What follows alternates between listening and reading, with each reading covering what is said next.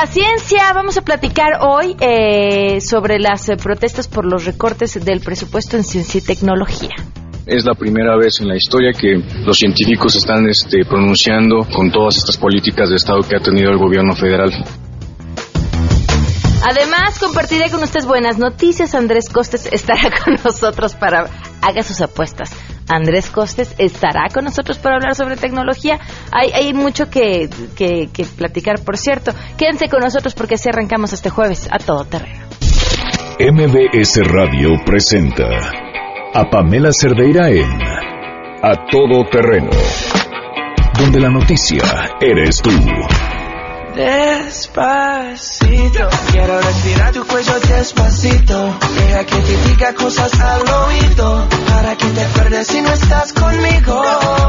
Despacito, quiero desnudarte a besos despacito. Firmo en las paredes de tu laberinto. Ustedes disculpen que empecemos con Luis Fonsi, pero traigo a este hombre metido en la cabeza desde hace dos semanas. Despierto y...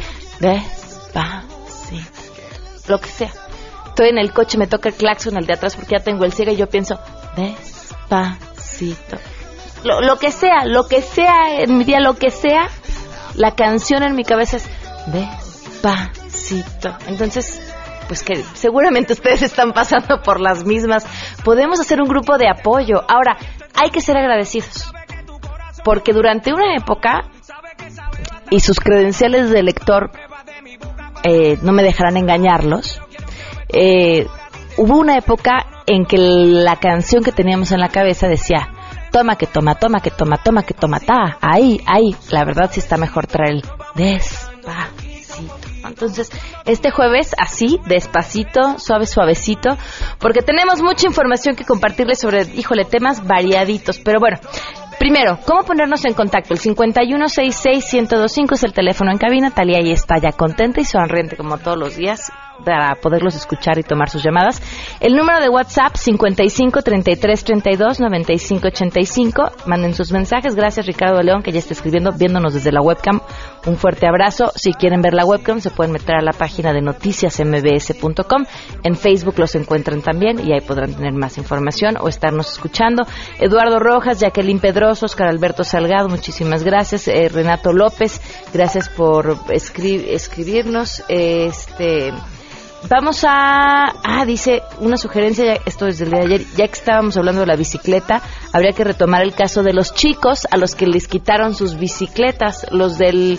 La bicicleta gusano, eh, sí, vamos a buscarlos a ver qué es lo que sucedió con ese caso. Tienes una, una gran idea. Bueno, vamos a arrancar de una vez eh, con la información y saludo a mi compañera Angélica Meli.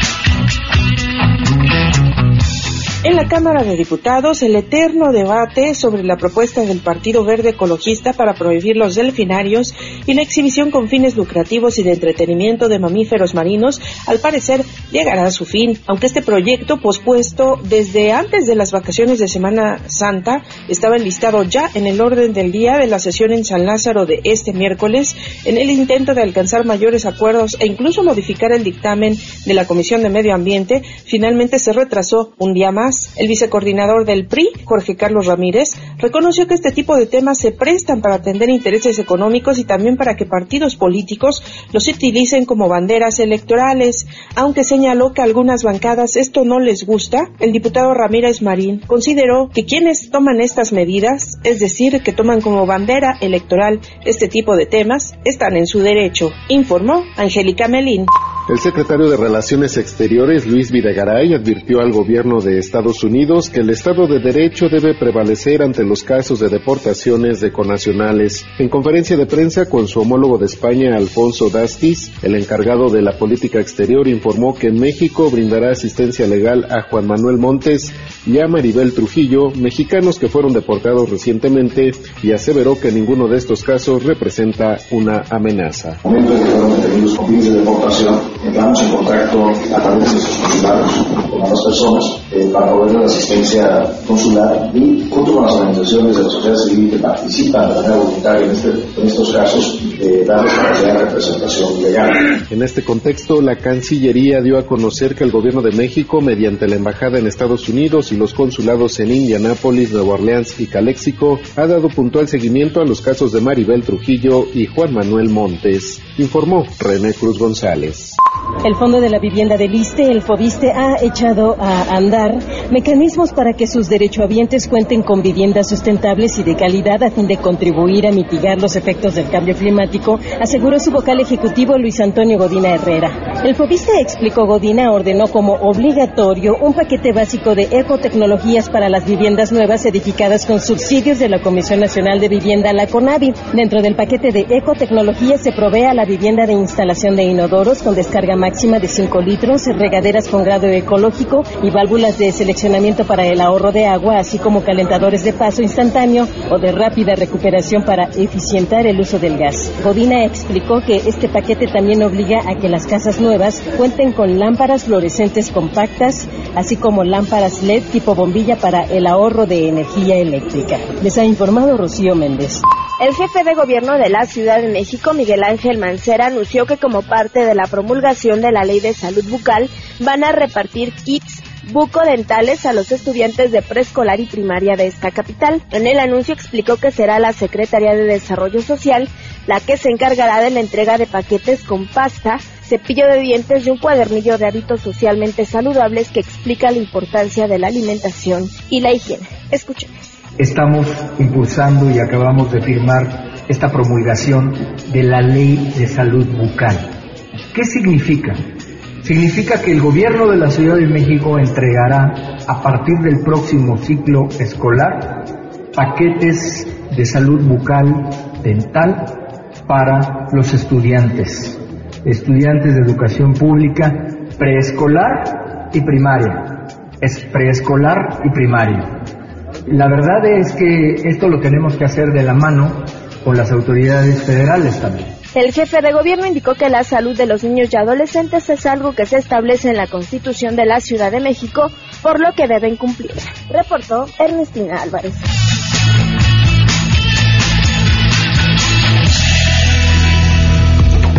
Y por supuesto que tenemos buenas noticias.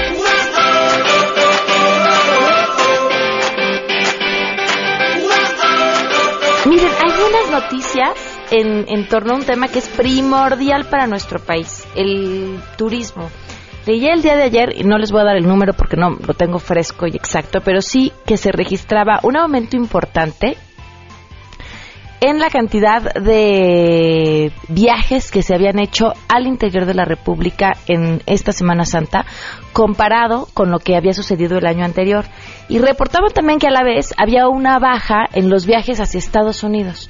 No así a Canadá y a Europa. Y bueno, uno lo decían, puede ser el tema del tipo de cambio y demás, que sin duda nos ha pegado, pero también esta especie de no sé si llamarlo nacionalismo, pero sí orgullo ante lo que ha estado sucediendo a, raíz de la llegada de Trump. Y de pronto creo que uno no debería eh, actuar así, vamos en contra de ellos, porque, no, ¿no? Si uno diría vamos en contra de los estadounidenses por el presidente que eligieron, pues nos tendremos que estar mordiendo la lengua nosotros más bien eh, tiene como un afán, o creo, ve un afán de decir, vamos a poner el dinero en nuestro país y vamos a apostarle a lo nuestro. Y entonces, en vez de irnos para allá, donde hay alguien a la cabeza que no nos malmira, ¿no?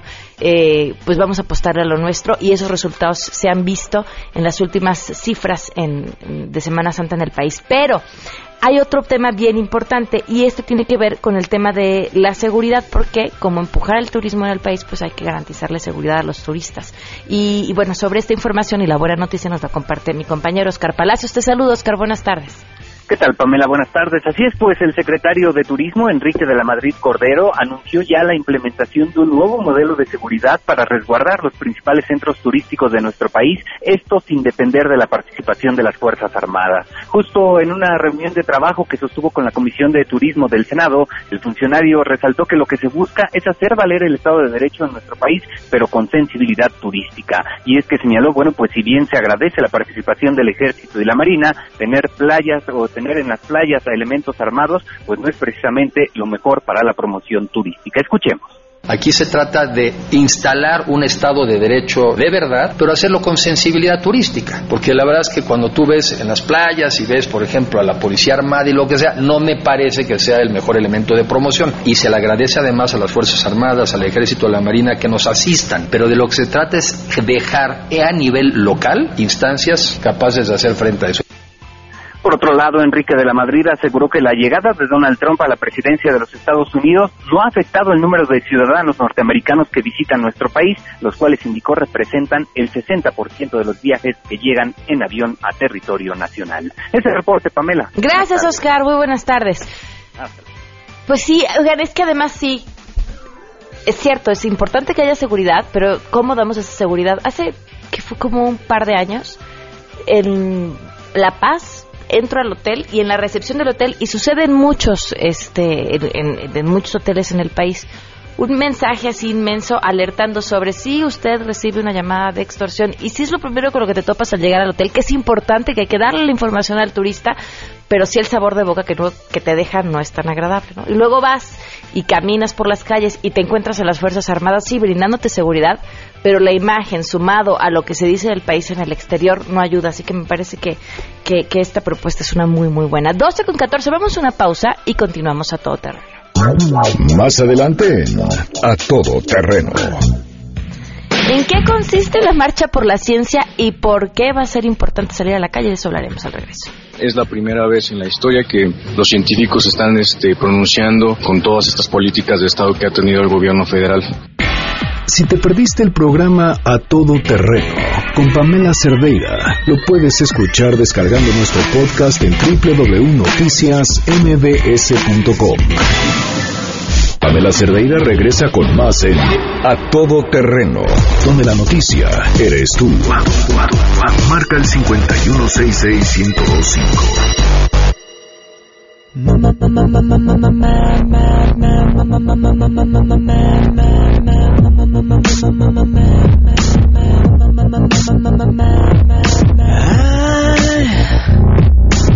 I can't get these memories out of my mind. And some kind of madness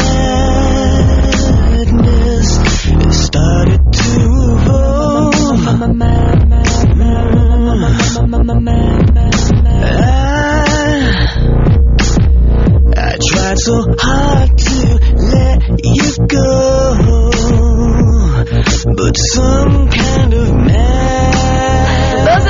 con 19 minutos. Es que, miren, eso es lo que pasa cuando una, uno junta, una, ¿eh? Además, Luis Enrique Ansures, no yo. Una persona como Enrique Ansures junta en esta mesa a los cerebros que junta y nos ponemos a platicar de otros temas y antes de que empiece la mesa, la, ahora sí, que no es la sobremesa, pero la previa antes del corte se pone buenísima. Pero el tema que nos toca hoy tiene que ver con, con esta marcha por la ciencia que se va a llevar a cabo y la situación que tiene la ciencia en nuestro país. Y ustedes dirán, ¿y eso qué? Si quizá la comunidad científica en el país es chiquita. Bueno, porque ahí está uno de los pilares para que este país salga adelante. Todos, ¿eh? En la ciencia. Entonces, cuando dije y eso qué, me voltearon a ver con unos ojos de pistola todos. Ellos les van a explicar y eso qué. Saludo primero a Enrique Ansures. Bienvenido, Enrique. Gracias Un por placer, acompañarnos. estar contigo, de casa ya lo conocen ustedes también muy bien. Y también al doctor Raúl Alba, profesor investigador de la UAM. ¿Cómo estás? Bienvenido. Muy bien, gracias. Gracias por acompañarnos. El doctor Pedro Camilo Alcántara, profesor investigador de la División de Ingenierías de la Universidad de Guanajuato. Gracias por estar con nosotros. Muchísimas gracias también. Y José Espíritu, profesor de la Facultad de Ciencias de la UNAM y estudiante de doctorado. Bienvenido. Gracias, un gusto estar aquí. Enrique, te escuchamos. Bueno, yo quiero que el radio escuche, el que en este momento nos está escuchando en su auto, el que está en su casa, haga, se tome un minuto de reflexión. Todo lo que, que vea, lo que esté a su alrededor, tiene un origen bastante importante. Sagan, Carl Sagan, uno de los grandes divulgadores de la ciencia, de- se preocupaba prácticamente porque estamos viviendo eh, básicamente en una era en donde básicamente todo lo que tenemos a nuestro alrededor se ha desarrollado gracias al conocimiento científico.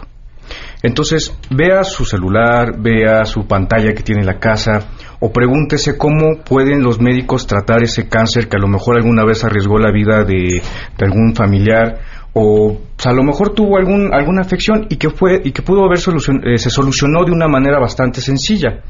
Todo eso se ha desarrollado gracias al conocimiento cien- científico. Y hoy por hoy eh, estamos teniendo un retroceso, un retroceso como civilización en la manera en cómo nosotros estamos eh, eh, desarrollando y viendo la necesidad del conocimiento científico. Ya hablamos este, del problema que se está suscitando en los Estados Unidos con las políticas de Estado que está teniendo este, el presidente de los, de los, Estados Unidos, que básicamente está desconociendo el calentamiento global. Es un problema que nos está afectando a la civilización humana y que está también poniendo en, riesgo. Entonces, ¿cómo se descubre el, calentamiento global? Usando el conocimiento científico. Todos los países que actualmente son los más desarrollados, el G8, su economía prácticamente viene del desarrollo científico. Por ahí dicen que, que, la, que por cada dólar que invierte la Agencia Espacial Norteamericana, este, la NASA, en ciencia básica y que en, eh, consecuencia tiene la tecnología, recibe 8 dólares.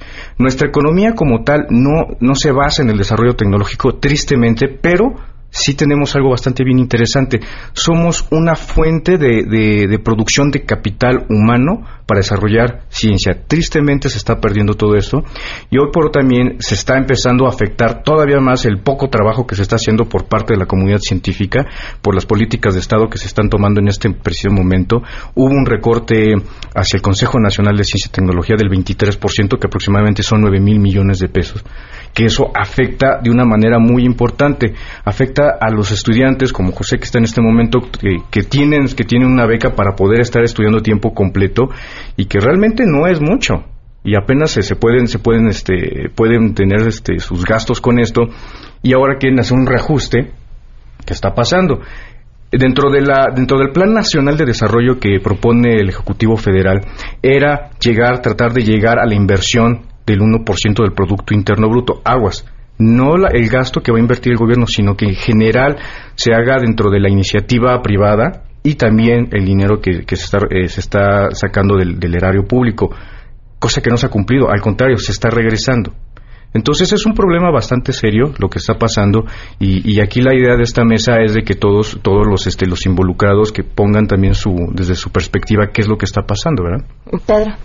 Ah, muchas gracias. Mira, la Marcha por la Ciencia es una iniciativa que ocurrió o en su origen en Estados Unidos, pero no empezó con ninguna institución, sino empezó con personas que están dedicadas a la ciencia como nosotros, justamente investigadores y estudiantes que pueden o no estar agremiados a organizaciones de academia, pero no empezó este a partir de las academias, digamos, empezó a partir de los este de los participantes de la ciencia. ¿Por qué? Porque hubo una preocupación general ante estas medidas que nos está diciendo Arturo, a este Enrique. Enrique, perdón, ¿no? Entonces, eh, Trump tomó una serie de medidas que está están afectando a la sociedad norteamericana, pero al mismo tiempo están afectando al mundo entero. Nosotros al estar tan pegados con la frontera con Estados Unidos y tener tantos vínculos con ellos, obviamente tenemos una serie de afectaciones en la colaboración con científicos norteamericanos para empezar. Y otra serie de afectaciones que, que van más allá del, de la colaboración científica, van en términos de nuestro propio eh, recurso natural, por ejemplo, ¿no? El hecho de que exista un proyecto de hacer una frontera que divida completamente eh, los dos ambientes, el, el, territorio mexicano y el norteamericano, ocasiona eh, distorsiones para las especies que viven en las fronteras. Las especies no van de otros animales no van y plantas no van a decir este parte es de México y esta parte es de Estados Unidos viven indistintamente en un lado y otro de la frontera. Si nosotros ponemos una barrera ahí estamos dividiendo el hábitat disponible para poblaciones de animales y plantas que viven ahí y podemos ponerlas en peligro digamos, ¿no? Entonces, así como esas hay multitud de medidas que se han tomado en Estados Unidos que nos afectan.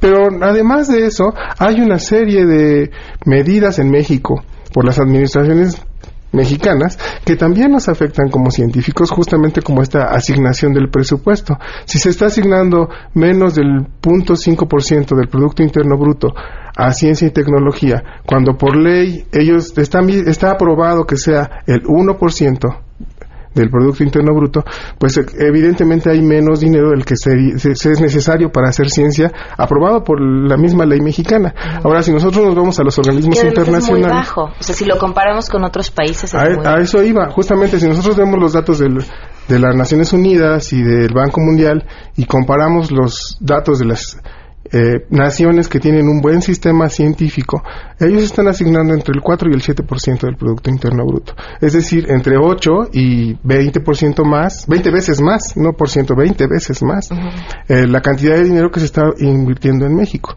Obviamente no son las mismas economías, pero nosotros no somos una economía 20 veces más pequeña que la norteamericana. Entonces debería de ser proporcional, ¿no? Claro. Raúl. Bueno.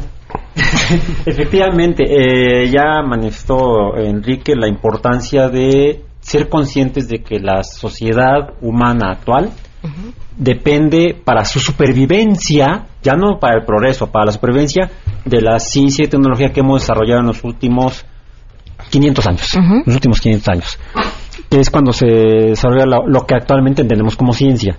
De hecho, la palabra científico no existía hace 200 años. Es acuñada en 1833 por un académico, por un filósofo británico. Eh, y, pues, y- y lo hace en un ejercicio de reflexión ante la Asociación Británica para el Avance de la Ciencia. Más o menos en la misma época están haciendo los Estados Unidos y eh, con el tiempo crean en los Estados Unidos la Asociación Americana para el Avance de la Ciencia. Porque son una sociedad que viene de la británica y los británicos descubrieron las leyes de los gases, las muchas de las leyes de la química. El autor de la teoría química actual, del fundamento del concepto del átomo, es un británico, John Dalton. Entonces, hay una tradición de la que ya hemos hablado antes eh, en esas sociedades que los ha llevado a tener los niveles de vida que tienen actualmente y son los autores de las causas que han llevado a que la humanidad, a que los humanos podamos vivir más del doble de lo que naturalmente deberíamos. Deberíamos sucumbir alrededor de los 35 años. Era la esperanza de vida hace 100 años, incluso en México, antes de la revolución. Este, eh, actualmente la esperanza de vida en México está cercana a los 80 años. La ciencia es la, la razón. La ciencia es la razón y, y- y podemos demostrarlo científicamente.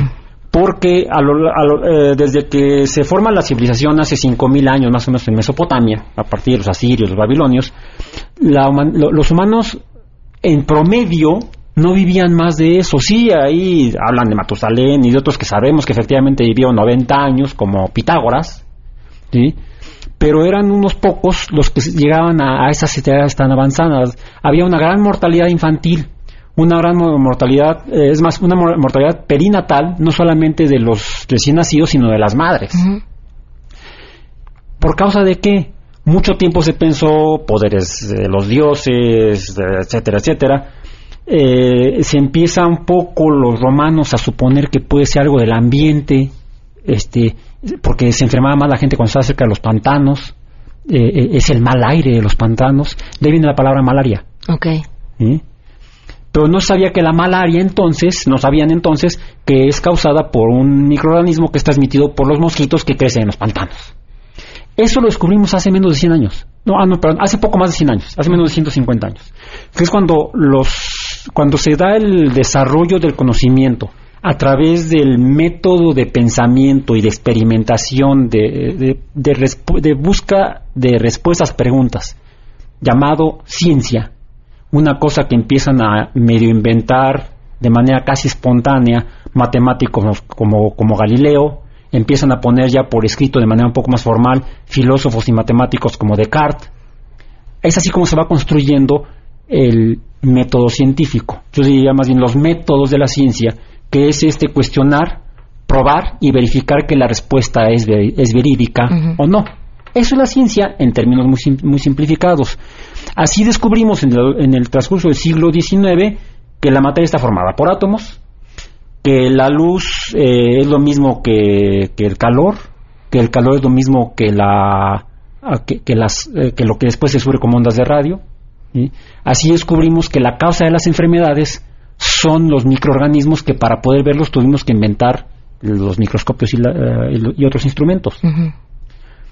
Cuando, recono- cuando somos capaces de conocer la causa de las enfermedades, entonces tenemos la posibilidad de hacer algo al respecto. Ya por lo menos decíamos, te vas a morir. Porque no teníamos el remedio contra, la- contra el, microorga- el microorganismo. Eso se descubren de manera un poco accidental, porque la ciencia también eh, no solamente descubre o conoce a través de hacer preguntas estructuradas racionalmente, sino a veces de chiripa. El descubrimiento de la penicilina es un accidente. Trabajando con microorganismos, un médico, fisiólogo, se da cuenta que su cultivo, las bacterias que, que debería haber no están, y lo que hay es un hongo. En lugar de tirarlo a la basura y dice, mi experimento falló, lo que se pregunta es, ¿qué hizo el hongo que no hay bacterias? Y descubrió la penicilina. Entonces ya conocemos la causa de las enfermedades infecciosas, porque hay otras causas para otras enfermedades. Y ahora tenemos una herramienta para a- atacar a esos microorganismos que nos están enfermando y nos están matando. Y es en ese principio del siglo XX cuando conocemos o, sintetizamos la- el potencial, gracias a la ciencia, para que ahora tengamos la esperanza de vivir arriba de 80 años. Nunca antes en la historia de la humanidad se tuvo eso. ¿Cuál fue la causa? ¿El pensamiento mágico? ¿Las veladoras? No, creo que algo llamado ciencia. Ahí está la explicación más clara de la pregunta que les hacía cuando iniciábamos, por qué es importante. Y aprovecho también eh, para mm, preguntarle a, ay Dios mío, este, a José Espíritu, eh, tu punto de vista sobre lo que estamos platicando y cómo lo vives tú también desde el lado estudiantil. Sí, bueno, justamente gracias por invitarme. Yo traigo justo el punto de vista de los estudiantes de posgrado del país, este, que nosotros decidimos, nosotros escogimos la ciencia, este, en mi caso particular fue la astrofísica como carrera profesional. Nosotros este, elegimos esta rama de la ciencia para des- desempeñarnos en ella. Y bueno, eh, retomando un poco lo que decía Enrique Ansúrez, en cuanto a cómo se estaba perdiendo la, valoración de la ciencia por parte de los gobiernos. Bueno, este es un problema global que venimos observando y que viene afectando a nuestros colegas de todo el mundo. En España este, ha habido recortes muy importantes a la ciencia que han impedido que se generen nuevas plazas de investigador.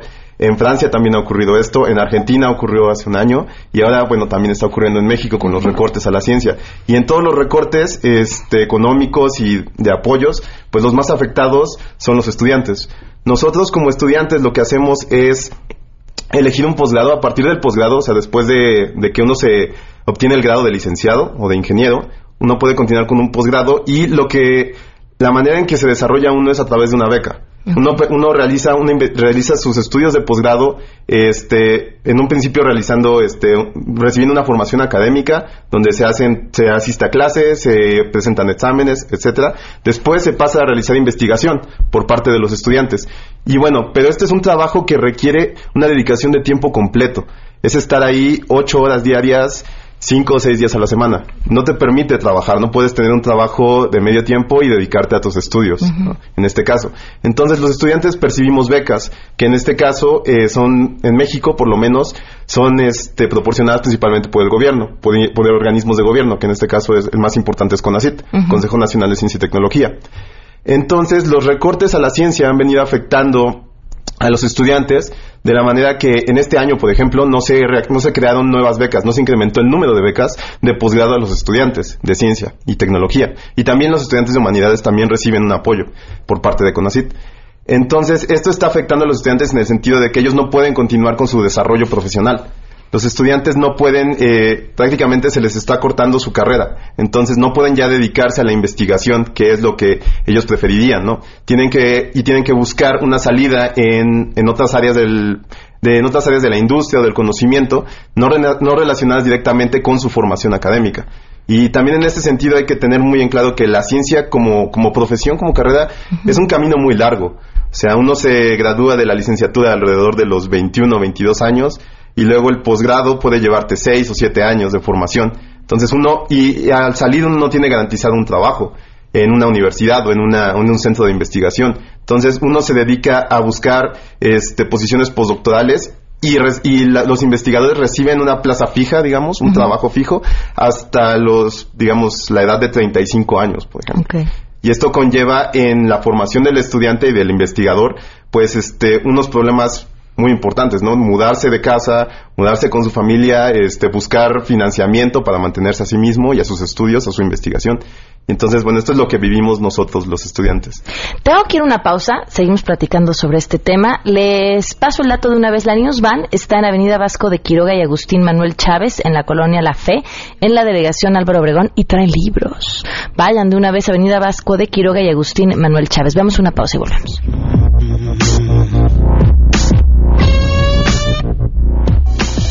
Si tienes un caso para compartir, escribe a todoterreno.mbs.com. Pamela Cerdeira es a todoterreno. En un momento continuamos. Pamela Cerdeira está de regreso en A Todo Terreno. Únete a nuestra comunidad en facebook.com. Diagonal Pam Cerdeira. Continuamos.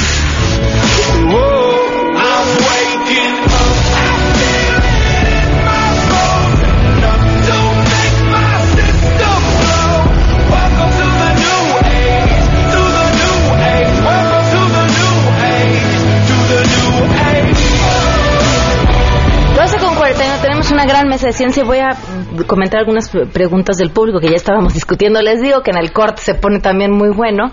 Este pregunta Susana Peláez, es importante que la ciencia no solo se reduce a las llamadas ciencias duras, existen las ciencias sociales y humanísticas. Y estaban respondiendo a este comentario. A mí me gusta ponerlo de esta manera. La ciencia que funda la ciencia es la física, a partir de trabajos de matemáticos. Eh, mencioné a Galileo. Galileo era matemático y él funda la física como una matemática experimental. El uso de la matemática para poder ver cómo caen las cosas. Y cuantifica la aceleración de gravedad, punto. De ahí se desarrolla toda la física hasta que llegamos al siglo XXI. Eh, en parte gracias a la física, de hecho la física empieza a estudiar el comportamiento de los gases. Y el, y el estudio de los gases da lugar a la teoría química, a la teoría atómica. Entonces funda la química. Yo quiero, yo quiero decirte algo. Hay una cuestión. Todos los seres humanos somos capaces de hacer ciencia. No solo la usamos, somos capaces y la hacemos todos los días. ¿Por qué? Porque nos preguntamos a lo que, acerca de lo que nos rodea. Entonces, si nosotros nos estamos haciendo preguntas, ya estamos empezando con ese caminito de la ciencia, ¿sí? Y todos estoy seguro que se han hecho la pregunta, ¿quién soy? ¿De dónde vengo? ¿Por qué existo en este, en este lugar? ¿Qué es la Tierra? ¿Cuál es el origen del universo? Todas esas preguntas son el origen de la filosofía y de las todas las ramas científicas que se pueden imaginar. Obviamente, después ya vienen millones de preguntas acerca de lo que nos rodea cómo es que existen ciertas especies, cómo es que eh, hay mareas, eh, por qué existen revoluciones en, en, los seres humanos. Entonces, todas esas preguntas, sociales o no sociales, son les conciernen a la ciencia y el entender cómo funciona el mundo y el universo, no el mundo, el universo es la ciencia. Y obviamente nosotros como seres humanos somos parte de ese universo, entender la psique humana, la forma de las relaciones humanas, la política, todo son ciencia. Hace poco eh, se mencionaba, por ejemplo, lo que sucede en Estados Unidos y por qué a Trump no le convenía sacar a todos estos estudiantes eh, que se habían nacido en México o en cualquier otro país, sino en Estados Unidos, pero que habían hecho ya una carrera académica en Estados Unidos, y a la hora de deportarlos, la cantidad de dinero que se estaba perdiendo, porque era dinero que finalmente ya se había invertido en sus carreras, ¿no? Y eso le costaba. ¿Lo comentaste tú? ¿Alguien lo comentó? Bueno, pero eso es, muy importante exactamente. Nos pasa aquí lo mismo. Claro. es una fuga de capital. De entrada, aquí es, es, es terrible porque si invierto una cantidad, supongamos, desde que empiezas en la licenciatura y terminas tu doctorado, una cantidad brutal de dinero que, se, que, el erario público lo está invirtiendo. En el momento que sería importante que se tocara también de que desde hace dos décadas, tú lo decías, no se están generando plazas para investigadores, es una pérdida del erario público de no tomar eh, políticas públicas de las cuales se desprenda la generación de, nuevos empleos y que estos empleos generen conocimiento básico que a su vez va a traer la tecnología. Entonces, esto, esto lo, ven los países desarrollados desde hace, desde hace mucho tiempo. No hace mucho estaba haciendo una investigación sobre la historia de los planetarios, que por cierto voy a publicar en el Politécnico, y los, los alemanes, después de la Segunda Guerra Mundial, lo primero que levantaron fueron sus centros de ciencia y sobre todo los de socialización de la ciencia. Lo primero que levantaron y lo poquito dinero que tenían fue el planetario, porque justamente lo decía el doctor Pedro, no tenemos a la ciencia en nuestra vida cotidiana. Hay un término que se llama apropiación de la ciencia. Y nosotros no hemos logrado apropiar la ciencia. Tenemos un serio problema de analfabetismo científico dentro de los tomadores de decisiones y eso es lo que está contrayendo todo este tipo de problemas. No estoy generalizando. Hay, hay este tomadores de decisiones muy cultos. Trajimos alguna, a una vez alguna diputada que es de formación física, es astrofísica. De hecho, fue la única diputada que estuvo peleando para no la reducción de, este, de este presupuesto a ciencia y tecnología. Pero desconocemos para qué es la, la ciencia. Está en nuestra vida cotidiana entonces, es importante apropiarnos del conocimiento científico y también es, es muy importante también que el sector académico, y justamente ayer Raúl Alba lo decía, que también no está participando en la política. Tanto los mismos, la misma comunidad científica exige, que los tomadores de decisiones, tengan cultura científica, pero también los científicos necesitan cultura política, necesitan participar en la vida pública para que este tipo de situaciones no pasen. Y mira, ¿sabes por qué necesitan cultura política? Porque eh, al final de cuentas los políticos, la gente que toma decisiones, pues sí, tiene mucho conocimiento, tiene mucha sensibilidad acerca de lo que la gente está viviendo cotidianamente porque están ahí con la gente, ¿no? Pero al mismo tiempo necesitan eh, de la ayuda de la ciencia porque la ciencia informa. Si tú tomas una decisión puede pasar esto. Si tú tomas otra decisión puede pasar esto otro. Y a veces, y muchas veces, esas decisiones llevan vidas humanas de por medio. Entonces, en la medida en la que nosotros informemos adecuadamente con ciencia a la gente que toma las decisiones, vamos a poder salvar vidas y tener mejores vidas todos. Fíjate que el Parlamento británico tienen oficinas de investigadores para exactamente antes de tomar estas decisiones que tú estás planteando, pasen por investigadores y les den toda la ruta de tu decisión va a involucrar esto, esto, esto. Entonces están mejor, mejor planificadas las decisiones. El Senado de la República está ya abriendo una, este, una oficina exactamente de donde va a haber un grupo de, gente especializada con doctorados para poder exactamente censar este tipo de decisiones. Falta en la Cámara de Diputados. Pero justamente tenemos ese tipo de, analfabetismo científico que es bien importante porque en este país la, principal, el principal desarrollo del Producto Interno Bruto, ¿de dónde viene? Del turismo, de la venta de hidrocarburos, y, básicamente las remesas. No tenemos una, una, una, economía que se empiece a basar en el conocimiento y viene exactamente de porque no entendemos para qué es el conocimiento. Eso es parte de lo que van a hacer en esta marcha, ¿no? Es, salir a la calle y decir aquí estamos, qué es lo que quieren y, la información. Justamente, ¿no? O sea, vamos a seguir dentro de la línea de lo que nos estaba diciendo Enrique. este, si nosotros estamos claros de que la ciencia tiene que ser parte de la toma de decisiones. Y eso no está ocurriendo en nuestro país.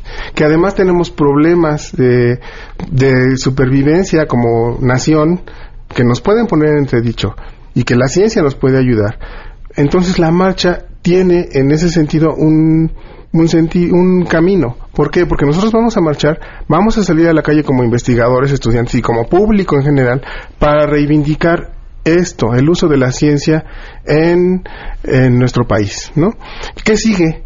bueno, pues sigue a hacer propuestas. Nosotros no nos podemos quedar en nada más protestar y decir, no, está mal todo y ya, ¿no? Entonces sigue a hacer propuestas. Eh, vamos a hacer un foro y vamos a escribir eh, con un diálogo público entre todos los investigadores que quieran y las personas que quieran entrar para ver cómo podemos mejorar las cosas y el sistema científico mexicano. ¿La marcha qué día es? Es el sábado 22 a las 4 de la tarde. En la convocatoria es a la reunión en alrededor de la columna de la del ángel de, la independencia. la columna de la independencia que tiene ahí una victoria alada a la que conocemos popularmente como el ángel de la independencia. No es un, ángel, es una victoria alada. Y el. Siguiendo en, ah, en, la línea de lo que dice Camilo, es, eh, eh, este es el inicio de siguientes acciones que como individuos, los miembros de la comunidad, como comunidad y como personas adscritas, ya sea como estudiantes o como profesores o como investigadores a nuestras instituciones, debemos hacer que tanto los individuos como las instituciones sean mucho más partícipes que en el, que, en el pasado. En el pasado las instituciones, como por ejemplo en el, la administración anterior, hace dos administraciones eh, federales, se, la Secretaría de Acción Pública creó un consejo consultivo institucional eh, para ayudarse en la información para tomar decisiones en materia educativa, en la que participaban la UNAM, el Politécnico, el CONACYT mismo, la UAM, la Universidad de Guadalajara, algunas este, asociaciones científicas, eh, asesorando a la, a CEP para toma de decisiones, si se han tomado después o no es otro asunto, eh, pero quienes hacían, le daban vida a este consejo institucional no era el edificio de la rectoría de la UNAM o la dirección del, Politécnico, eran profesores que eran comisionados a, nombramientos honoríficos, no con honorarios, a, colaborar con la CEP. Éramos profesores, éramos investigadores, éramos académicos que estudiábamos las circunstancias, los problemas que nos planteaba la CEP y asesorábamos en materia correspondiente con base en la experiencia del conjunto de, investigadores o académicos. Y esto no debe interrumpirse, debe continuar. Desafortunadamente muchas de estas eh, instancias se han quedado pasmadas en el pasado, deben retomarse a nivel institucional, pero también a nivel individual. Mencionaba eh, hace un momento precisamente la, qué sigue en cuanto a la participación y cómo hay eh, ejemplo de, de, una legisladora que es física y por ahí ha habido otros que han sido médicos, bioquímicos. El actual presidente de la, de la Asociación Americana para el Avance de la Ciencia, que publica la revista Science, por cierto, fue senador de los Estados Unidos hasta, hasta las elecciones pasadas, durante creo que dos o tres términos fue, fue senador. Y a raíz de las actuales eh, decisiones que están tomando en el Senado de los Estados Unidos y en la Cámara de Representantes eh, eh, como comparsas de Trump, la comunidad científica norteamericana está convocando a sus miembros a postularse como candidatos a las siguientes elecciones. Dice, no importa qué cargo, si es a, este, a algún senador local o senador federal o algún otro cargo de toma de decisiones, que se postulen. Y sí, ¿por qué no? Tenemos gente muy, eh, muy preparada, que sabe mucho y que su conocimiento va a ser muy importante, que está dentro directamente no solo, no solo en los cuerpos de asesores, sino directamente en los que toman las decisiones. Coincido con ustedes. Nos tenemos nos tenemos que ir. Vamos a, seguir, sí, de cerca lo que sucede este sábado y, por supuesto, las, las propuestas que vengan después. Les agradezco muchísimo que nos hayan acompañado y, bueno, seguimos pendiente porque esta mesa hay que hacerla. Y que se sumen los radioescuchas, se sumen a, la manifestación porque la ciencia está en su vida cotidiana. Todos esos eh, avances que, que ustedes tienen para poder tratar enfermedades, para obtener una mejor vida, viene del conocimiento científico y nos estamos metiendo el pie. Apoyen a los científicos y a sus estudiantes. Nos vemos el sábado a las 4 de la tarde, por favor. Muchísimas gracias. Gracias a todos. Vamos a una pausa. Pamela Cerdeira es a todo terreno. Síguenos en Twitter, arroba Pam Cerdeira. Regresamos. Estamos de regreso. Síguenos en Twitter, arroba Pam Cerdeira, todo terreno, donde la noticia eres tú. Continuamos. A todos aquellos que apostaron por Andrés Costes, ganaron. Costes, ¿cómo estás? Qué gusto saludarte. Muy bien, Pam, un gusto saludarte. Ganamos, ganamos, aquí estamos. Muy, ganamos todos los que sí y los que no, y el público gana porque te escucha, Costes. Cuéntanos. Ah, muchas gracias, Pam. Pues bueno, soy muy fan de esta mesa de, de ciencia y pues está muy relacionado a lo que tenemos hoy, porque esta semana se celebró el F8 o el F8, que es un evento de Facebook realizado cada año para presentar eh, lo nuevo que vendrá y es un evento especializado para desarrolladores. Este, este año se centró sobre todo en Facebook Messenger, la realidad virtual y la realidad aumentada. Por ejemplo, en Facebook Messenger vamos a tener eh, más usos, vamos a poder eh, instalar aplicaciones directamente en Facebook Messenger y podemos utilizar eh, cosas, por ejemplo, en Estados Unidos ya se puede eh, transferir dinero directamente sobre, sobre Messenger. Y, por ejemplo, en, también se presentó algo que me llamó mucho la atención fue Facebook Spaces, que es una nueva app de realidad virtual donde podremos invitar a un máximo de tres personas en, en este espacio totalmente virtual y con los avatares de estos amigos vamos a poder platicar, dibujar, jugar o hasta sacarnos selfies con estos propios personajes. Y algo que, que, híjole, esto sí es como ya estamos en el futuro y, y, y es donde, donde la ciencia nos va, híjole, es, ¿qué te parece, Pam, si pudiéramos escribir sin utilizar los dedos y directamente de nuestro cerebro Ah, salieran las palabras a una pantalla? Tengo mucho miedo porque mira, porque, porque, porque si uno escribe lo que piensa, todo lo que piensa, eso puede ser muy peligroso. Sí, imagínate, si luego uno dice lo que no. Pero eh, Regina Dugan, eh, que es una directiva de Facebook, anunció, ella dirige un, un equipo de 60, de 60 científicos e ingenieros especializados en tecnologías de inteligencia artificial para comprender el lenguaje, los sistemas de imágenes cerebrales y las prótesis neurológicas. El objetivo de esto, de este equipo, es lograr en los próximos dos años un sistema capaz de decodificar las palabras en la parte del cerebro que aloja nuestro lenguaje y transcribirlas directamente a una computadora a una velocidad de 100 palabras por minuto. ¿Qué te parece, Pam? Me parece increíble y me parece que el resultado va a ser divertidísimo. Porque si hoy uno le dicta al teléfono que quiere que escriba y el teléfono escribe lo que se le da la gana, no quiero ver cómo funciona esto a la hora que uno piense lo que se tiene que escribir. Sí, sí, ya sé, los ya hemos recibido esos mensajes de los hijos de fruta, por ejemplo. Ajá, claro. y, y bueno, eso, eso, es, eso es todo y veremos qué es que, que se aplica las siguientes semanas y los siguientes meses en esta red social llamada Facebook y todo lo que pertenece a Facebook. Oye, Costes, tu Twitter. Mi Twitter, arroba el Costes, ahí nos seguimos leyendo. Muchísimas gracias, Costes. Gracias a todos los que nos escribieron a través de WhatsApp, en Twitter y en Facebook. Nos vamos. Gracias por habernos acompañado. Soy Pamela Cerdeira. Mañana es viernes. A las 12 del día los esperamos a todo terreno con los premios de la semana. Y hoy hay mesa para todos. Quédense aquí. MBS Radio presentó a Pamela Cerdeira en A Todo Terreno. Te esperamos en la siguiente emisión, A Todo Terreno, donde la noticia eres tú. MBS Radio, en entretenimiento, estamos contigo.